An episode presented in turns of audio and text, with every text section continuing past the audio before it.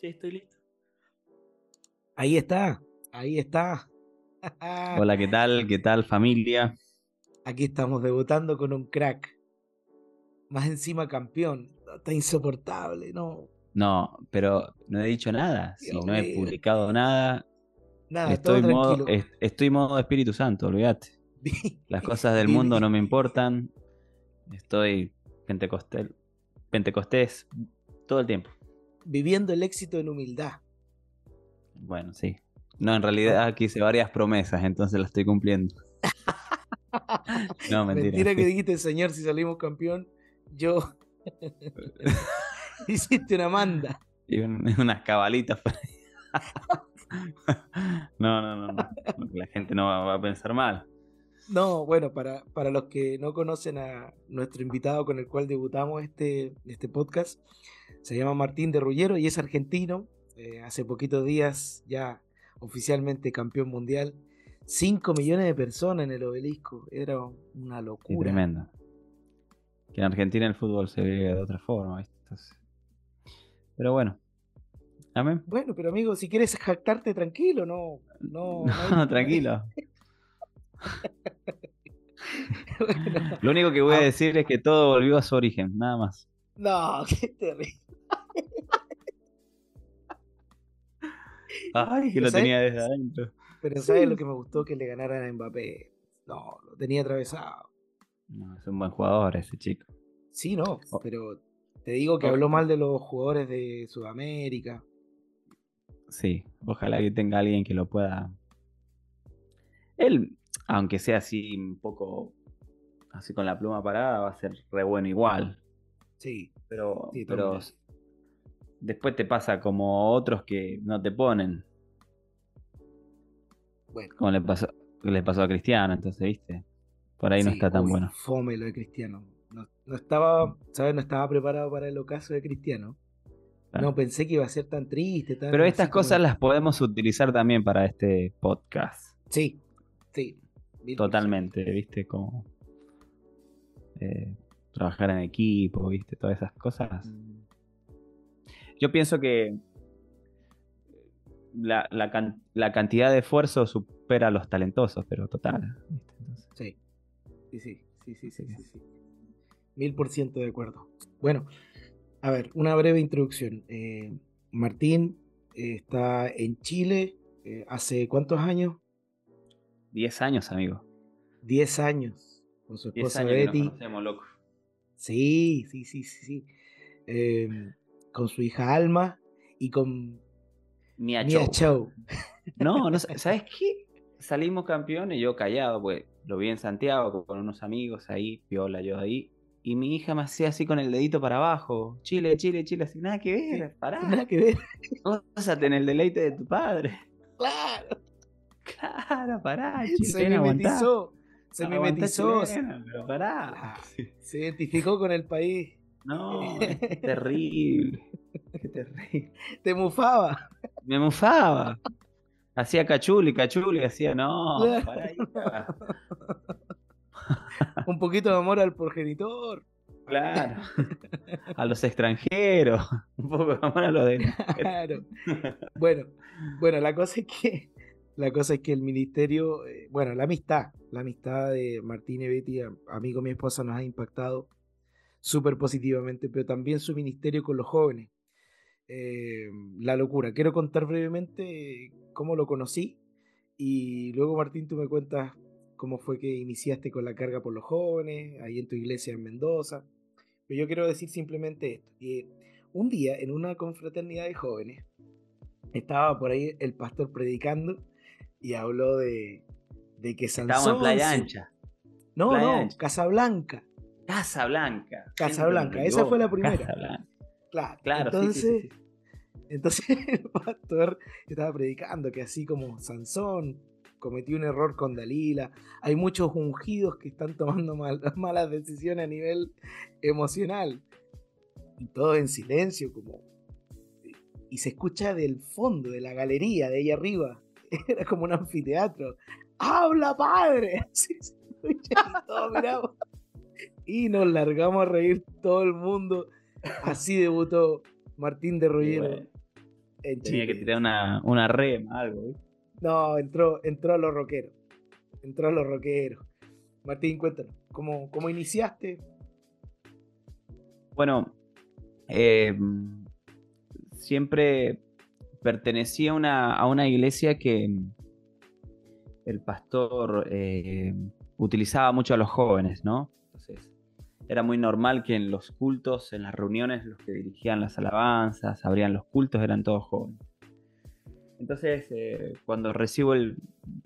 siento un llamado de, prepararme para, para, capacitarme en esto, porque para que todos los que están del otro lado entiendan, en el contexto donde yo vengo, ir al instituto bíblico era como para un joven aquí en Chile ir a la universidad. Claro.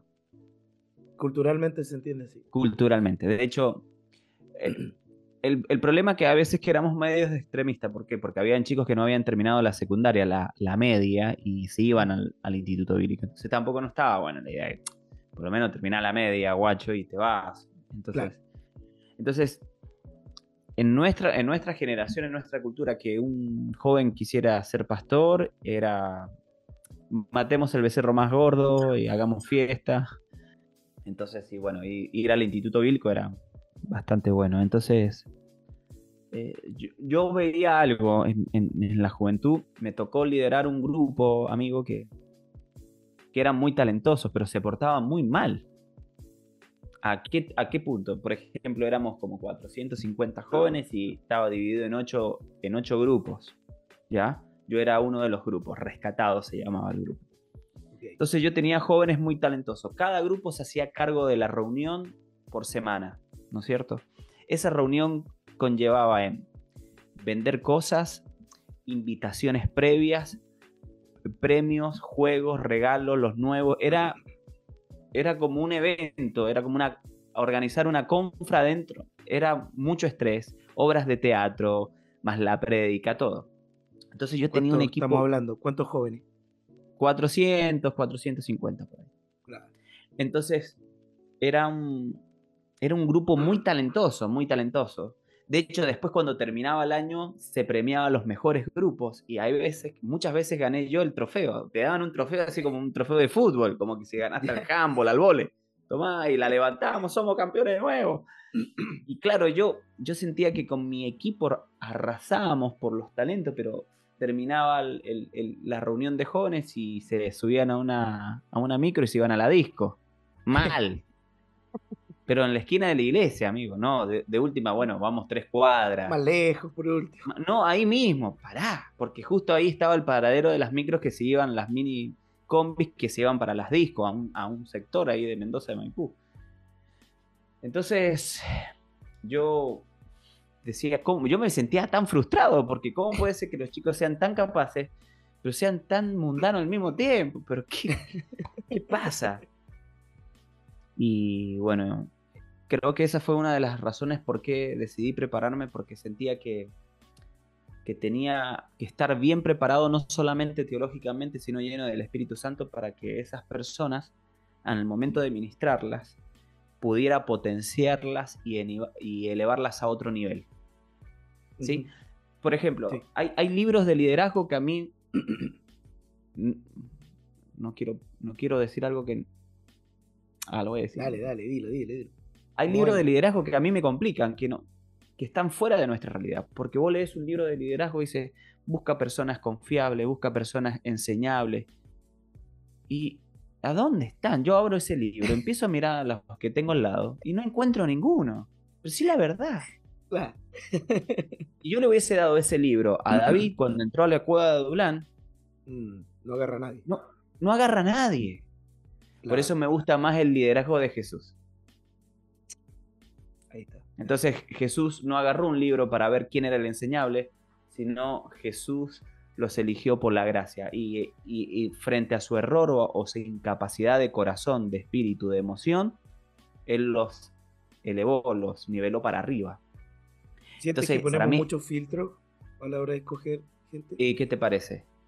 Y si, claro, y si no es enseñable, decime si Pedro era enseñable. No. y después le termina dando las llaves del reino. Claro. ¿Quién puede haber sido un enseñable?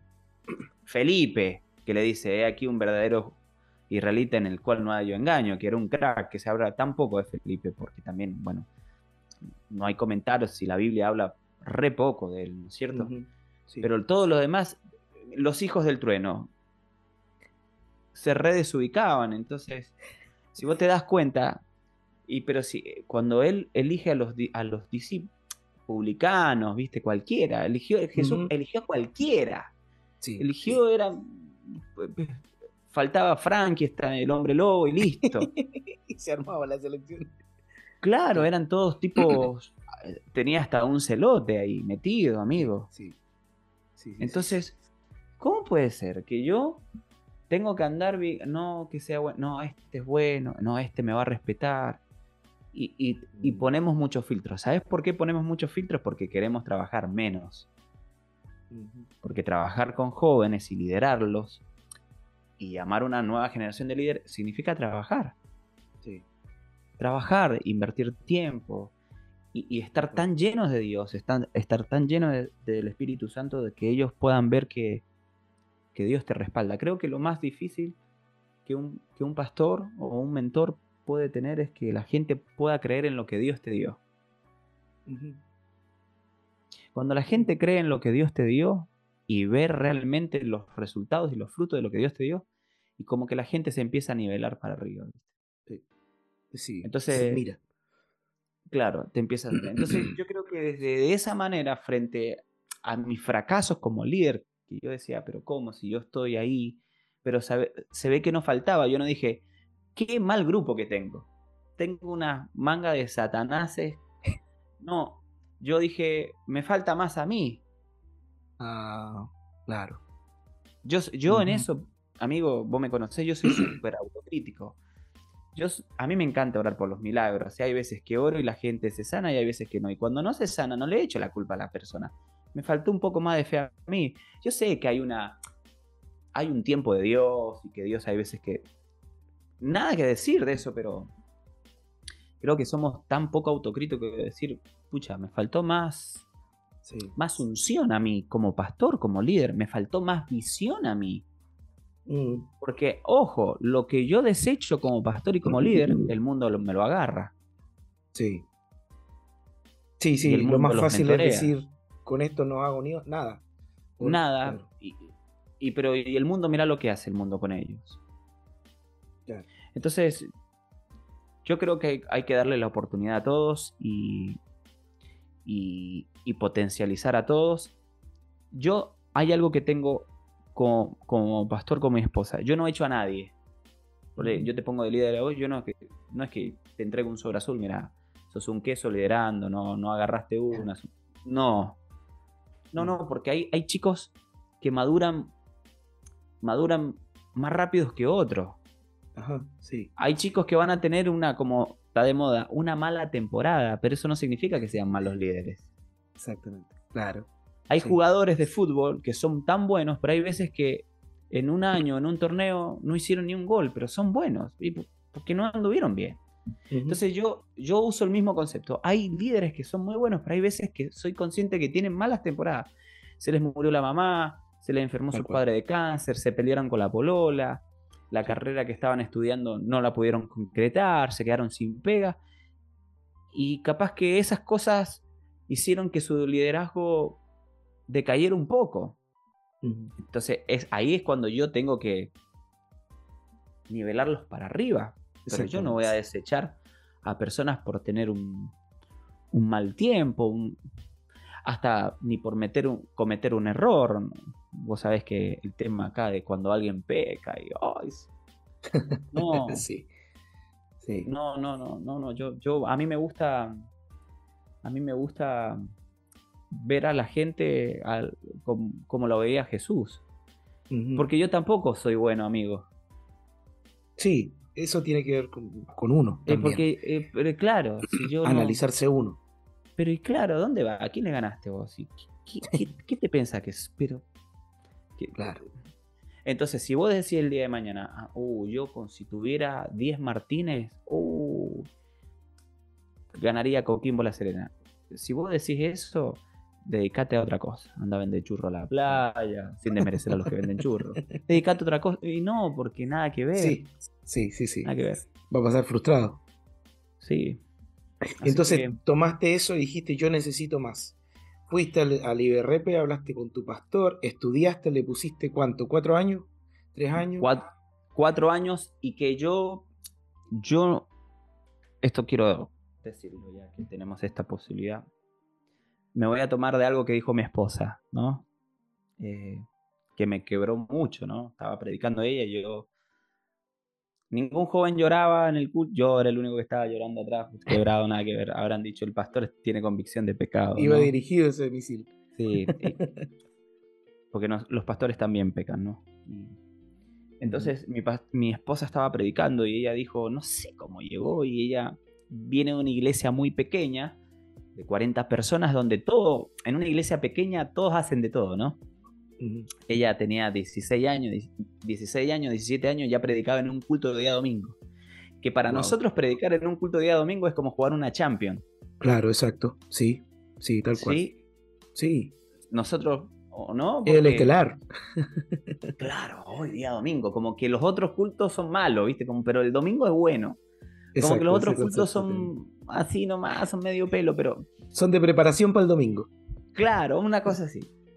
Y, claro, de todo el grupito de joven, que no era tan grande, claro, mi esposa resaltaba mucho porque servía, estaba con el pastor, oración con el pastor, la pastora, ahí estaba, limpiaba, Como toda jovencita adolescente que estaba enamorada del Señor sirviendo. Entonces, ella entra al instituto bíblico y ella dice, yo pensé que cuando entré al instituto bíblico era la mejor, porque de todos los que tenían, yo era la que quería ser pastora, predicar. Dice, y cuando estuve un día en el Instituto Bíblico me di cuenta que estaba ahí porque era la peor. Entonces cuando ella dijo eso, yo mm. me caí al piso porque eh, me emociona un poco, ¿viste? Sí, no, claro. Es que para mí el Instituto Bíblico no fue, no fue gnosis, en griego, conocimiento es que necesitaba cambiar yo.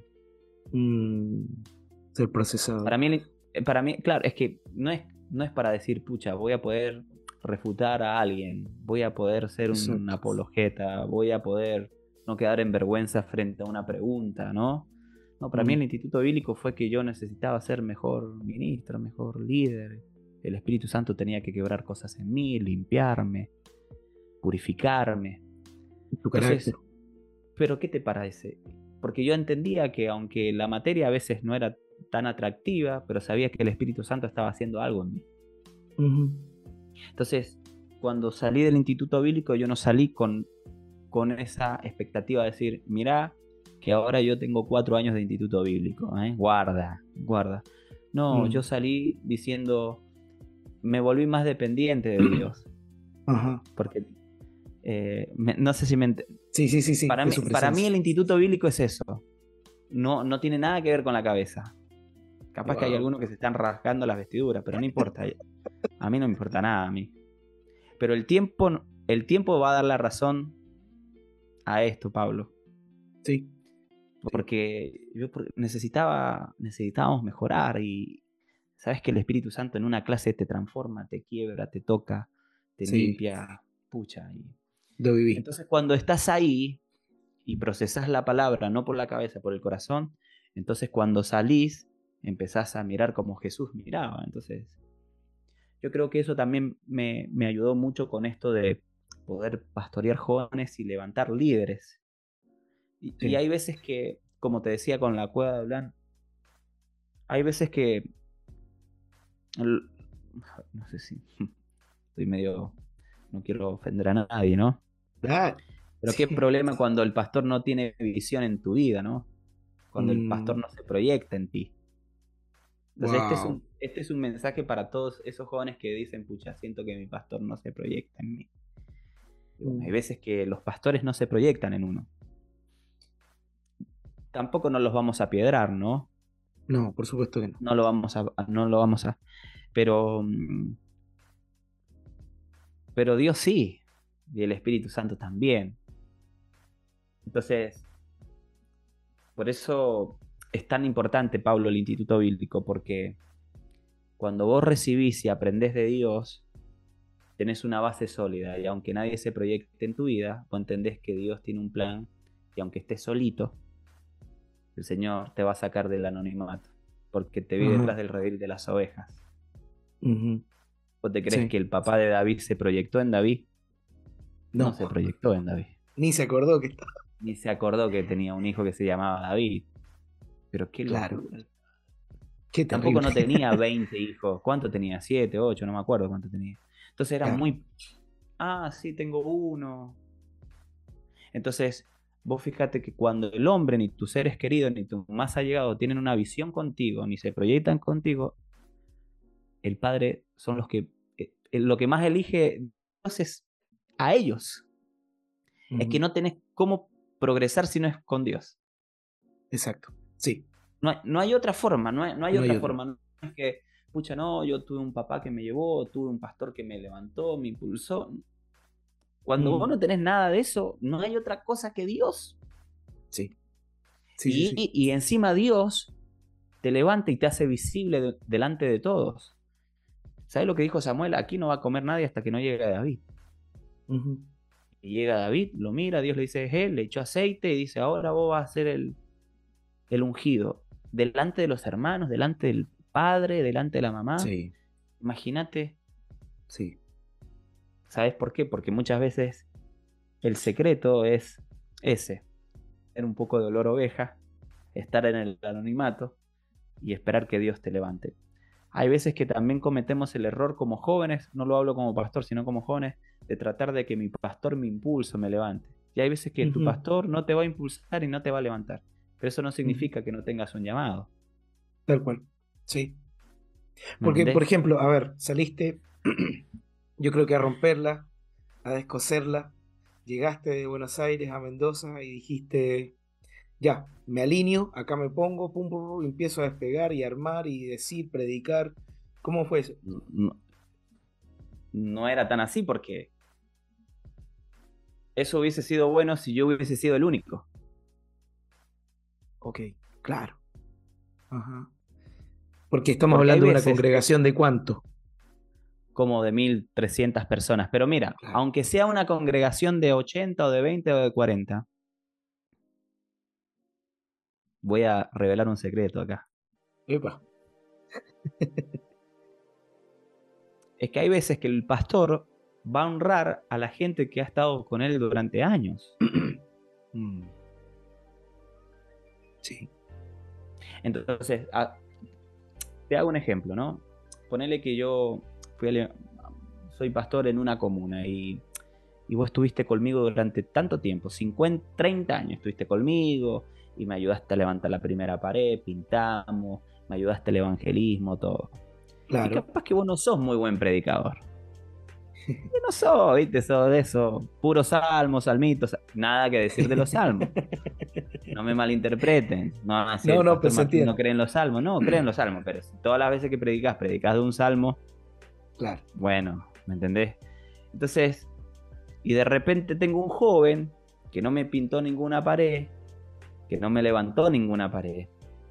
Claro, pero, pero que Dios lo usa y que tiene un don y una gracia especial para predicar. Y es muy probable que yo te termine poniendo vos. ¿Por qué? Porque yo voy a pensar, no, pero es que Pablo estuvo conmigo. Es que Pablo me ayudó, es que Pablo me ofrendaba o me diezmaba.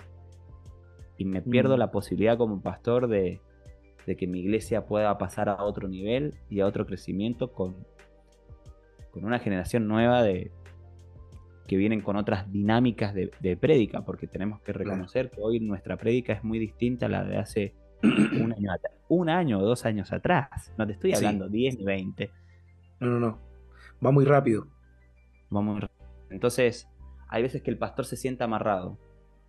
¿Por qué? Porque si yo no te pongo a ti, que estuviste toda la vida al lado mío, voy a decir, y pensar que se olvidó de mí, pastor en 1983, cuando no tenía nadie, yo estaba, chuta. Claro, claro. Muy heavy eso. Es muy heavy. Entonces, yo he aprendido algo. Hay gente que te va a ayudar hasta un cierto tiempo.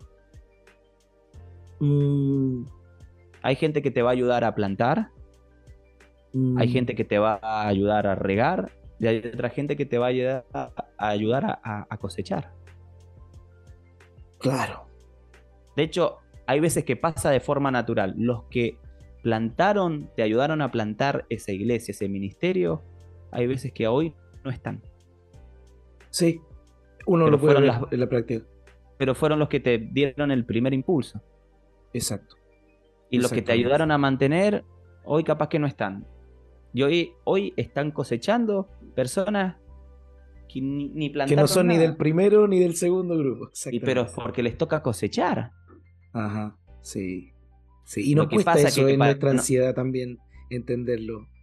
Lo que pasa que para nosotros, uy señor, es que para nosotros lo que importa es cosechar. Sí. Y en la escala de, de valores es igual. ¿Cuántos quieren sembrar? Nadie quiere sembrar. Porque sembrar qué es? Claro. Levantarse temprano, preparar la tierra, todo el día en- lleno de tierra, meter la semillita como loco y, y listo muchacho, hay que esperar cuánto. Mm. Imagínate que yo te diga, hoy el Señor te levanta para que vas a ser un sembrador. ¿Qué significa? Hermano, no cosechar. ¿Cuántos quieren sembrar? Nadie quiere sembrar, ni plata, ni su vida, nada. Ahora, ¿cuántos quieren cosechar una nueva generación? ¡Vamos todos! Sí. ¿Por qué? ¿Y por qué? Porque la, ¿qué es lo que te llama la atención de la cosecha? Los frutos. Mm. Pero ese fruto comenzó gracias a alguien que pudo preparar la tierra y pudo sembrar una semilla. Lo que pasa es que en la foto del Instagram, los que siembran no salen, No aparece, tal cual. no aparece. Y Sí, los que sí, salen sí. con las manos levantadas y las luces son los que están cosechando. Oh, Entonces, tal cual. pero tal sigue cual. así. Entonces, Sí. así que Bueno. bueno, Te tocó, te tocó entonces eh, estar ahí, procesar el hecho de que tal vez no era el lugar. mi pastor tenía otra gente. Exacto. exacto. Y Entonces llega el momento que tú miras al cielo y, y- y- y le, y le pides una explicación al, al que te llamó. ¿O no? yo, yo ya entendía que, que había gente que estaba a lo costado y, y esto es como un trabajo, ¿no? Eh, por ejemplo, siempre a, a alguien que, que- es muy difícil ser ministro joven, Ah, sí. muy difícil. Mm, Eh, por lo menos en, en esta parte de, de Sudamérica, porque es como, es como aquel jovencito que entra a trabajar a una empresa. sí. y que tiene que pagar el piso y que, y que anda a buscarte una, no sé, Para los mandados. sí, anda, como le decían al, a este, eh, anda a buscar una barreta de, de goma y que no existen, entonces iba, me da una barreta de goma y, ja, ja, y todo el mundo se reían en la construcción, un ejemplo típico Sí. de los que pagan el precio cuando entra un, un joven Sí. que no es tan experto, pero que tiene que Está debutando. Ajá, sí. Es Sí. que ese es el tema. Eh, no- esta generación es muy capaz, pero que no, pero que no, no es tan, tiene tanta experiencia. Pero eso es obvio. Mm, Cuando cumpla 20, 50, 30 años va a tener mucho más experiencia. claro. Cuando yo me casé, recuerdo muy bien, cuando yo me casé, llevaba un mes de casado y íbamos de la mano con mi esposa y yo le di un besito y alguien me dice, ay, ahora porque están recién casados, después ya ve cuando cumplan 20 o 30. Entonces yo dije, bueno, cuando cumpla 20 me voy a tirar de los pelos, ¿qué va a pasar? No sé si me entendés. Bueno, Sí. eso pasa a nivel ministerial. Cuando entra un ministro joven y este que se la cree, que se piensa, esto que el otro. Porque hay que decir la verdad, esta generación es mucho más preparada que la anterior. Sí, totalmente. Esta es la generación que mejor te habla inglés, es la generación que más lee, es la generación que más escucha, es la generación que más aprende, es la, es la generación más didáctica, Hiperconectada. Hiperconectada, que te eh, que se relaciona, ¿no? lo único que le falta a esta generación es ser un poquito más esforzada. Wow. Esta generación no es esforzada, pero porque Mm. es producto del sistema. El sistema te dice no te esfuerces. El, el Mm. sistema te dice no vayas a la pizzería, yo te la llevo. Tal cual. Exacto. No vayas, a, no vayas al terminar a sacar un boleto, comprarlo desde tu teléfono. Ajá. Entonces, está lleno pedidos ya. Todas estas. no hagas estas- filas. No hagas filas. Con el código QR y listo. Entonces, Ajá, sí. el sistema me hace que yo no me mueva. Sí. Entonces, para los ministros de la generación antigua, que tenían que caminar dos o tres kilómetros para ir a orar por una abuelita, se rajan las vestiduras. No, no pueden entender esta generación. no pueden entender. No, Sí. no, no, no, no les entran. Y que no es tan esforzada y que quieren todo. Y lo que pasa es que esta generación, con el mínimo esfuerzo, tienen, pueden obtener mucha riqueza Sí. material. Ajá. Material. Alguien que trabaja bien, alguien que trabaja vendiendo cosas por internet, puede ganar mucha plata. Hay gente que trabaja, eh, Pablo, 12, 13 horas y no gana nada. Y hay alguien que Sí. está en YouTube subiendo videos y es millonario. Entonces Sí. la gente, como dicen, no se vale. la- e- esto está desparejo. Entonces, esto mismo que el mundo vive se traslada también a la iglesia, a los líderes. Eh, eh, las prédicas, el mensaje que transmitimos, eh, es, es capaz que un poquito más llamativo que el mensaje anterior. Pero porque la gente lo consume de distinta forma, porque esta gente es más contemporánea a, a un liderazgo un poquito más nuevo. Sí. Sí, sí, sí, de todas maneras. Entonces, ¿por qué? ¿Quiénes son los pastores que marcan las, las diferencias y los que han podido dar mucho fruto Sí. y han podido compartir? Me gusta algo decir, te deseo mil veces más de lo que Dios me ha dado. Claro, sí. Y ojo, y ¿cuántos pastores soportan el cantito de David mató a sus diez miles y Saúl a sus miles? Uf, claro. Y bueno, Sí. Sí, no, sigue siendo tan vigente eso. eh, Y claro. y que en realidad no, es, no era culpa ni de David ni de Saúl, sino del pueblo. el pueblo. Porque la iglesia también es media. Sí. Hay veces que la iglesia mete la pata. Yo siempre digo, hay, hay veces que los pastores echan a perder la iglesia, pero hay veces que la iglesia echa a perder el pastor. Sí, Eh, tal cual. Boicotea. sí. Y, por- y porque también no estamos acostumbrados tal vez a, a- a trabajar en equipo. O sea, todavía la figura del equipo pastoral yo siento que en Chile no está totalmente desarrollada. Porque lo, lo Mm. común es que uno mande, uno esté a cargo de todo. Uno, el de que decida todo, qué se hace con el dinero, qué se hace con qué plan vamos a hacer, que, que resida en solo un cerebro. Eh, Mm. Eso, el concepto del equipo pastoral, aquí vemos varios que tomamos discusión, eh, pero avanzamos juntos, bendecimos juntos, predicamos juntos, no está totalmente desarrollado, y es una realidad nuestra nacional. Eh, yo, yo pienso que eh, yo con mis líderes tienen que ser mejor que yo. Mm, Y si no son mejores que yo, entonces no hice un buen trabajo. Claro, como proyectador, Y pero si Jesús le dijo, ustedes harán cosas mayores. claro, claro, entendiendo que era el evangelio a los gentiles, ¿no? Y todo Ajá. lo que venía. sí, Entonces yo no puedo esperar, si yo, no, yo no puedo esperar que ellos hagan menos que yo. La idea es que ellos me superen. Y que si Dios los usa, el Señor los use más. Y que si ellos Mm. predican, que prediquen mucho más. Porque mi tarea es que hay veces que somos tentados a que nos reconozcan. Somos muy tentados a, a querer ser reconocidos, ¿no? sí, Y, Sí. y acá lo único que tiene que ser reconocido es, es, es Dios y es su plan. Entonces también... Eh, sí, dale. No, durante estos años, trabajando con equipo, entiendo que los que partieron en tu equipo tal vez no son necesariamente los mismos que hoy están contigo. Muchos se quedaron en el camino. ¿Qué has podido aprender de eso, de trabajar con el equipo? Eh, ¿Qué momento, qué momento tú podrías identificar, eh, siendo pastor de jóvenes con Betty, tu esposa, de decir, oh, este equipo está andando, me están comprendiendo, estamos remando juntos? Eh, ¿En qué momento sentiste eso? Cuando se fueron al Instituto Bíblico. Ah, Claro. Y sí, cuando yo dije esto va en serio.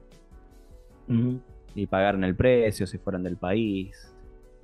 Y volvieron y, y todavía tienen ganas. Y obviamente que deben tener dudas y miedos.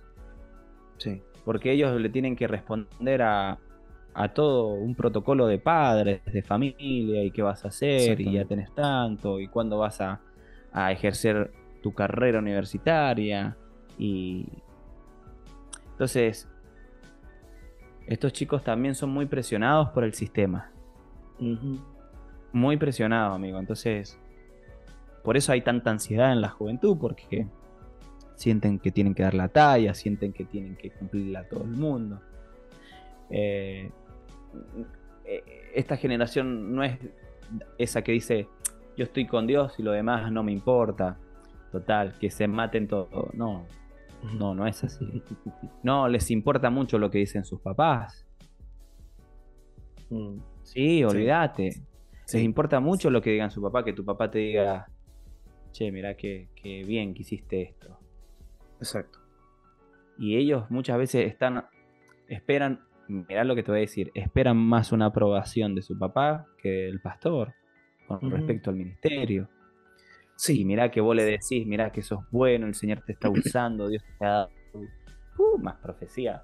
Los profetizás por todos lados. Pero que tu papá te diga, che, mirá, que me parece que esto es lo tuyo, qué bueno lo que estás haciendo. Ah. Sí, tiene distinto peso. Es distinto. Y aunque, y aunque sea un papá charlatán, o sea. Eh, aunque sea un papá ogro. Sí. aunque sea un papá piñufla, no, sé, aunque sea, que te diga, che, mirá, qué, bien. O veo un cambio en vos, viste, qué bueno, hijo, lo que Dios está haciendo contigo. Así que hay veces que tenés que hacer de pastor y hay veces que tenés que ser un poquito de papá.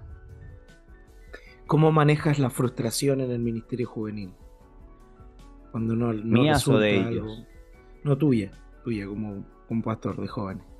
¿Cómo maneja el hecho que alguna cosa no esté funcionando? Primero digo, bendito Dios y. Y, tiro grabado. No.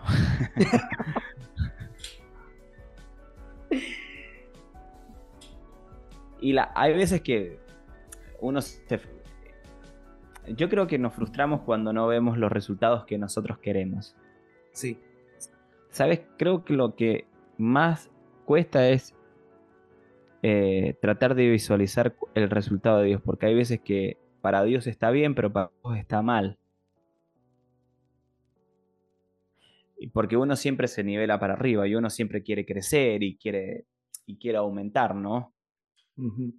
Por ejemplo, alguien viene y dice, fuimos a evangelizar. Una persona aceptó a Cristo. Y repartimos 10.000 tratados. ¿Qué es lo que hace Dios en el cielo? Carrete. Ese día nadie trabaja en el cielo. Nadie trabaja en el cielo, todos carreteando. Vamos, vamos, Y vos decís, son 10.000 tratados y tenemos una encima. Mm. El que vive debajo del puente, ¿cómo puede ser? Y esto, que lo otro. Y te terminas frustrando. Entonces, creo que debemos aprender a ver las cosas como Dios las ve pero nos cuesta porque nosotros miramos más el ministerio con éxitos mundanos que con éxitos espirituales. Wow. Sí.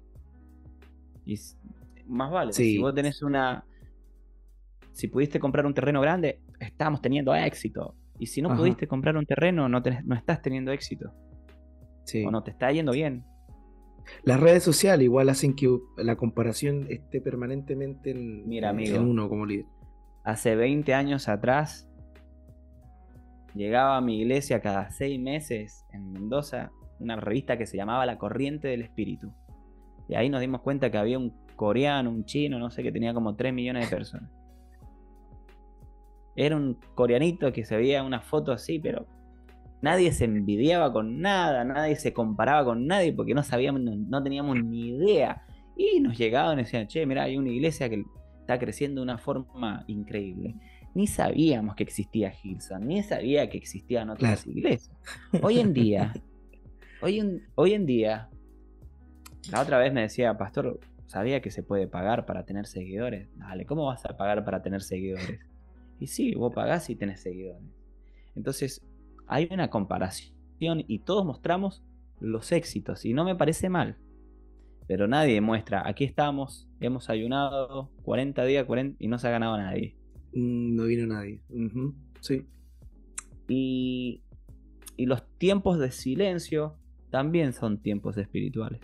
Mm, sí, los tiempos de, de no cosechar también son tiempos espirituales. Viste que en teología pastoral hay una de las claves que cómo saber que el ministro realmente va de en serio. Pasa la prueba del tiempo. Y pero es que mm. si todo el mundo, mira Pablo, si todos tuvieran un éxito así rápido, y todo el mundo sería pastor. Ajá. Sí. Todo el mundo sería pastor, claro. Y mira, anda a predicar dos cosas y tener la iglesia llena.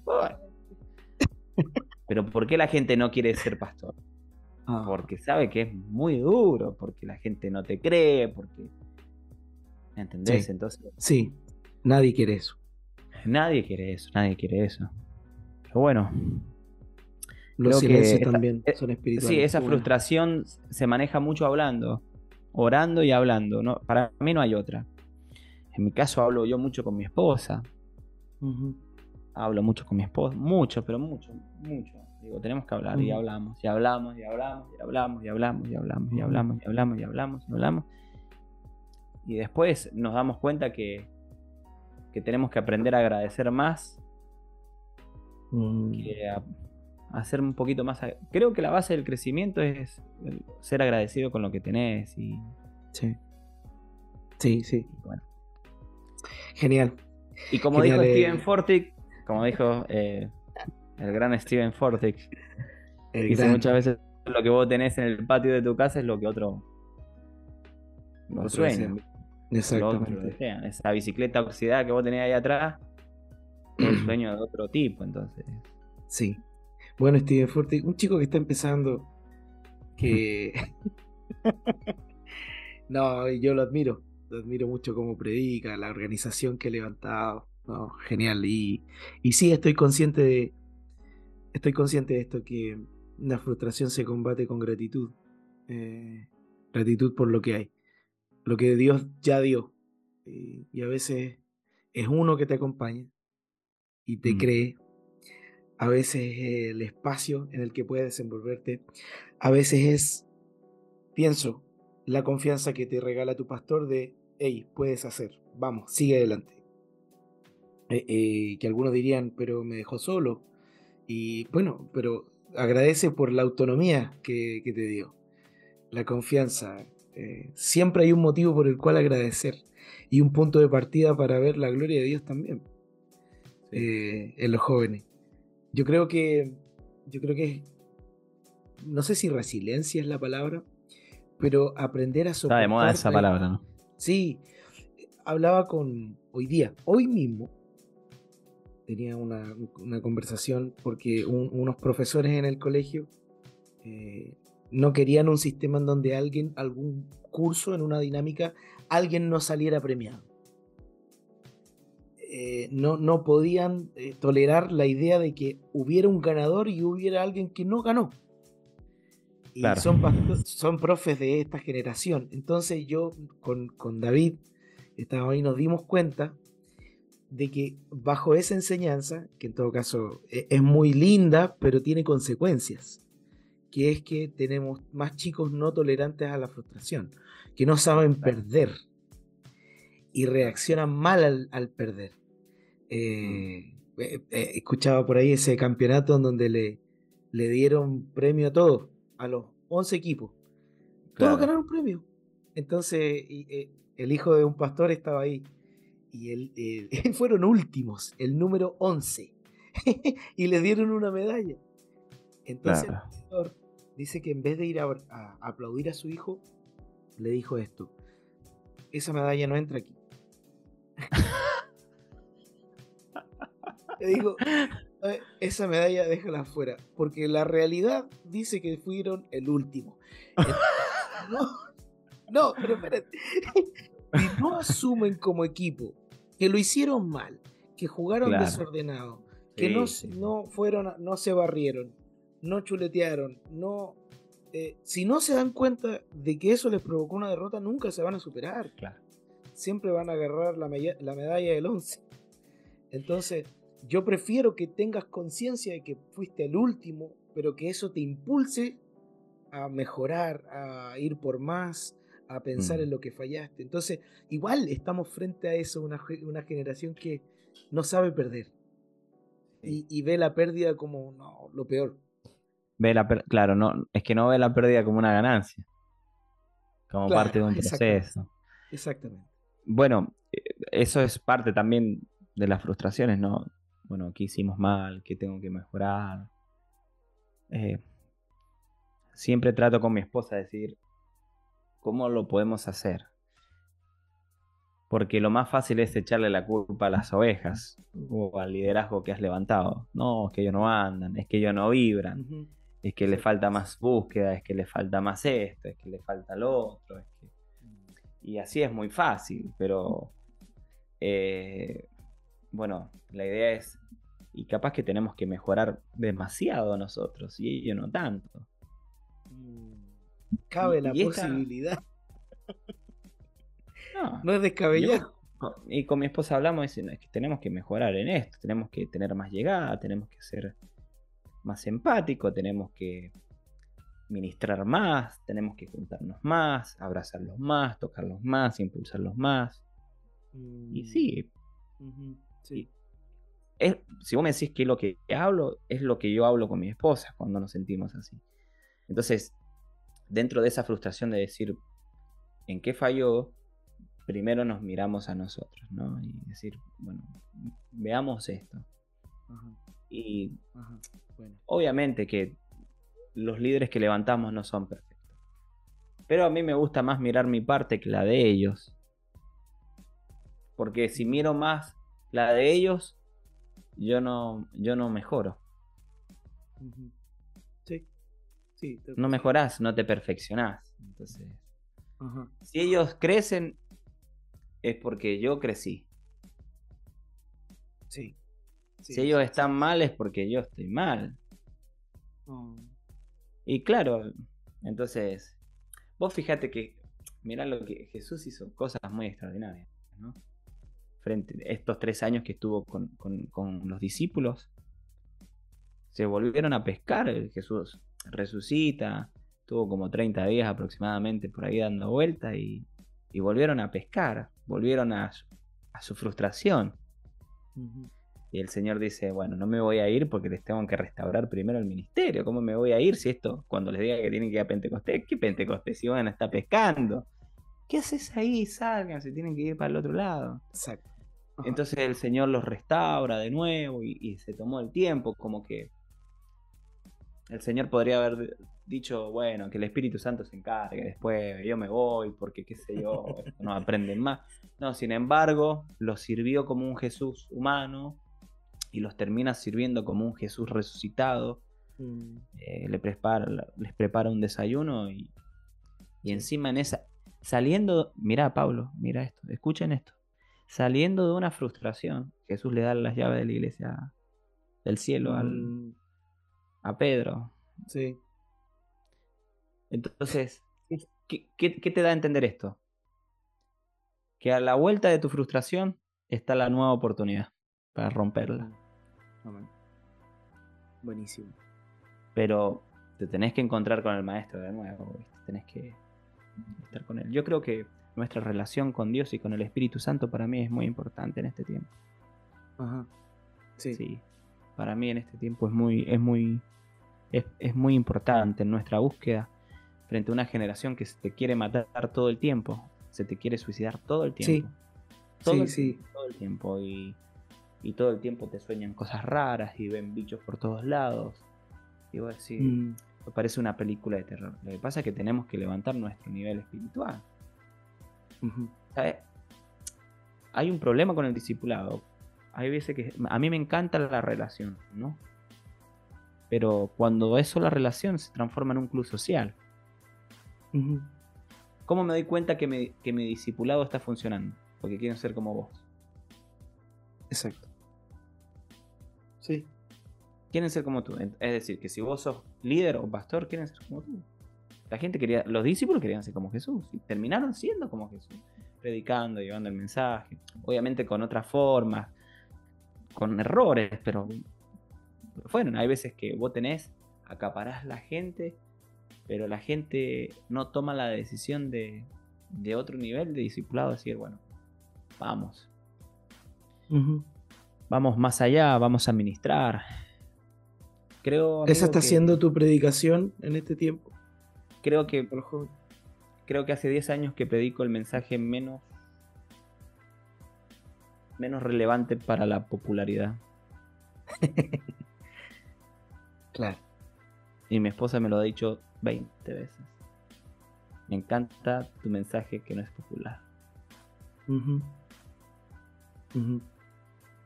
Es que todos queremos, todos queremos ser influencia en el lugar que estamos, todo genial. Todos queremos ser bendecidos, todos queremos pisar, todos queremos cosechar. Pero cuando querés decir, che, ¿alguien va a ser pastor de esto o no? ¿Alguien va a dejar las redes? Claro. Ajá. Ven adelante. Tres pasa. Uno pagado. el, el, sordo y la, hermanita que te vende completo que. Sí. Y a mí me gusta, vamos. Mira, ¿sabes qué? Mira lo que analizaba hay veces que todo el mundo quiere conquistar. Conquista bendiciones, tu tierra, conquista pis. Jesús no conquistó nada, conquistó el corazón de los perdidos, nada más. No sé, ¿qué, qué tierra conquistó? Nació en un pesebre que no era de él y murió en una tumba que no era de él. Partiendo, claro. Entonces cuando siento que yo hablo del llamado, decir, che, deja eso, y dale, metete, ponete a ministrar, ponete a buscar, ponete a pastorear jóvenes, adolescentes, en esa comuna. Y bueno, se me bajaron los mm. seguidores en Instagram. sí. Pero creo que Dios nos ha traído para eso, ¿no? Y bueno. De todas maneras. Ahora, cambiar ahora va a ser una locura. Pero yo siento que cuando predico de eso, siento que. que vale la pena estar vivo. Sí, yo pienso eso y de Me siento muy útil, amigo. Tu énfasis, si bien es la capacitación, si bien es dale, lee, capacítate, estrategias, piensa, crea, pero, pero el fuerte de tu predicación es más bien busca la presencia del Espíritu Santo. Porque puedes tener mil estrategias, sin Espíritu Santo va a mm. rebotar va a rebotar. La, frustración se enfrenta también con búsqueda del Espíritu Santo. Eh, qué sé yo, eh, las relaciones entre los líderes o con tus jóvenes se solucionan en la presencia del Espíritu Santo. Entonces, como que estamos volviendo al principio. Es que cuando yo los veo frustrados, nos juntamos, em, empezamos a orar, empiezo a orar, y empiezan a llorar como loco y cae la gloria y ¿sabes cómo mm. van? Es como que si se inyectaron Red Bull y vuelven. Pero ¿y qué te parece? Si es lo que el, Espíritu Santo es, es, es, muy importante, es muy importante. Menos para, de acuerdo a la situación y al país también, igual. Si estamos en Chile, yo creo que Chile es una tierra de bendición y que Dios nos va a dar un avivamiento, pero yo no puedo utilizar las mismas estrategias que en otros países utilizan porque todos sabemos que capaz que los latinos de más arriba son un poco más efusivos, ¿no? Yo creo que la iglesia chilena ha tenido un gran cambio con la influencia de muchos hermanos colombianos, venezolanos, que le ponen todo el todo. ¿qué te parece? Claro. Se activa lo sobrenatural. yo me vuelvo loco. Y las iglesias, yo creo que yo creo que esto ha sido una gran bendición porque han renovado la iglesia en Chile y han, y, el espíritu que tienen de búsqueda y de adoración es terrible. Sí, sí, sí, sí. Como, como, la, como los, los morochos de, Estados Unidos. Ajá. Estados Unidos tienen los morochos que. Claro. Un Kid Franklin, un Maverick. nosotros tenemos a ellos. Nosotros tenemos a ellos que ellos, con sus expresiones, con su adoración, eh, con su emoción, una emoción más, más flor de piel. Eso hace bien igual. ¿Qué, ¿Por, qué, te digo que nos hace bien? Hace bien a Chile. Y porque hay mucha cabeza en Chile, ¿viste? Ajá. Sí. sí. El chileno es muy inteligente, amigo. El chileno es muy inteligente. Olvidaste. Amigo, ¿sabes cuántos universitarios hay en este país? Millones, amigo. Olvídate. La inteligencia en Chile. Aplicados. olvídate, la, inteligencia sobra en Chile. pero bueno, si podemos ponerle un poquito de. Fueguito. Y bueno, no viene nada mal, ¿no? No, para nada. Oye, amigo, ya para ir cerrando y agradeciéndote por este tiempo que te tomaste son las 3 de la mañana con. No, no, nada que. no, grabamos tarde, pero no. me asusté, digo, pero para. No. Eh, ¿Qué le dirías a, ese que, que, ya le dijeron, el pastor le dijo, oye, 2023 te haces cargo de los jóvenes? Oh, lo veo como una bendición o como, o como una invitación a, a, pasar por el valle de sombra y muerte. ¿Qué le dirías a ese que, que está por tomar Puede ser que está empezando y su primer año dice no veo, no veo los frutos que quiero. ¿Qué le podría decir? Al que le dijeron hoy que el año que viene comienza, que no se mueva el Pentecostés. Ajá. Ajá. Y, y al que siente que no, está teniendo fruto, eh, la mujer del flujo de sangre estuvo 12 años entonces, si estás tres años, cuatro años sin fruto, bueno, el quinto será. Dale, dale, dale, dale. Estará que toques un poquito más el manto del Señor, que te metas más. Y sí. Yo creo que, mira, viste que, creo que, no sé en qué libro lo leí, no sé si lo dijo un predicador, no sé si lo dijo Chris Méndez, no sé quién dijo que el pasto de allá es el mismo pasto de acá. no mm. sé. Algo así, ¿no? No sé si ayúdame. Dice. El pasto allá es el mismo pasto que está acá, es verde. Ajá. Pero yo creo que hay hombres que cambian la atmósfera de, los corazones. Mm, sí. Entonces, tenés que rever tres cosas. Primero, cómo está tu espiritualidad. Segundo, cómo está tu carácter. Capaz que eres muy espiritual, pero eres, eres un jengibre. eres, claro, eres muy amargo, ¿no? Eres. Claro, sí, puede darse eso. Puede darse eso, entonces. Eso Revísate en, el fondo, revisa tu carácter. Y lo que mi esposa siempre me dice, alcanzable sea alguien alcanzable para los chicos. Ajá. Y cuando la gente te dejó de tocar y de buscar es que te dejaste de parecer a Jesús. Ah. Sí, Estás pastoreando jóvenes y nadie te busca y nadie te pide un consejo y nadie te dice, pastor, che, mira, quiero... Porque no te pareces nada a Jesús. A Jesús no lo dejaban en paz, lo buscaste, está durmiendo, despiértenlo, se escondía. Las multitudes le seguían. Bueno. Sí, está buenísimo eso. Está buenísimo, sí. Sí, porque el contrario es el fariseo. Nadie quiere un fariseo. preparado, pero con el corazón. Pero ¿por qué, ¿por qué no se querían acercar a un fariseo? Porque no te tiraba una buena. Exacto, ni una. Y te veía y te decía, Satanás 2, mundano. Entonces, ¿para qué voy ahí si me va a hacer pebre? Ah.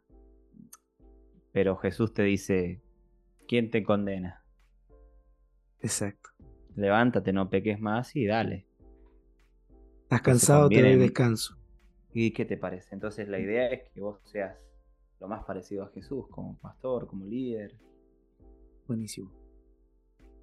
Se puede, porque Jesús dijo que se podía que me siguen a mí, claro, porque si no. Sí. Buenísimo. Bueno. gracias Martín, gracias por tu tiempo, gracias, por ser inspiración para tantos.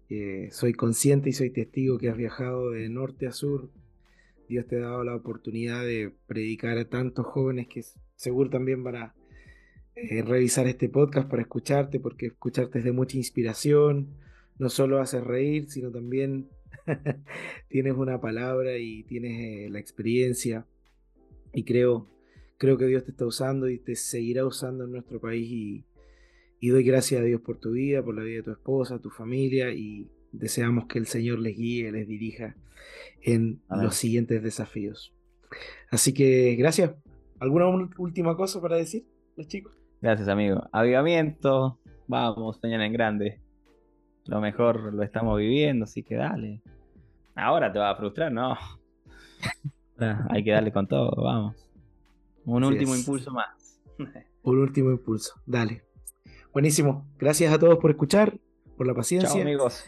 Y no olviden recomendar este podcast que están haciendo. Está en pañal, está, está reciencito. Y se lo agradeceremos mucho. Dios les bendiga a todos. Gracias por escuchar.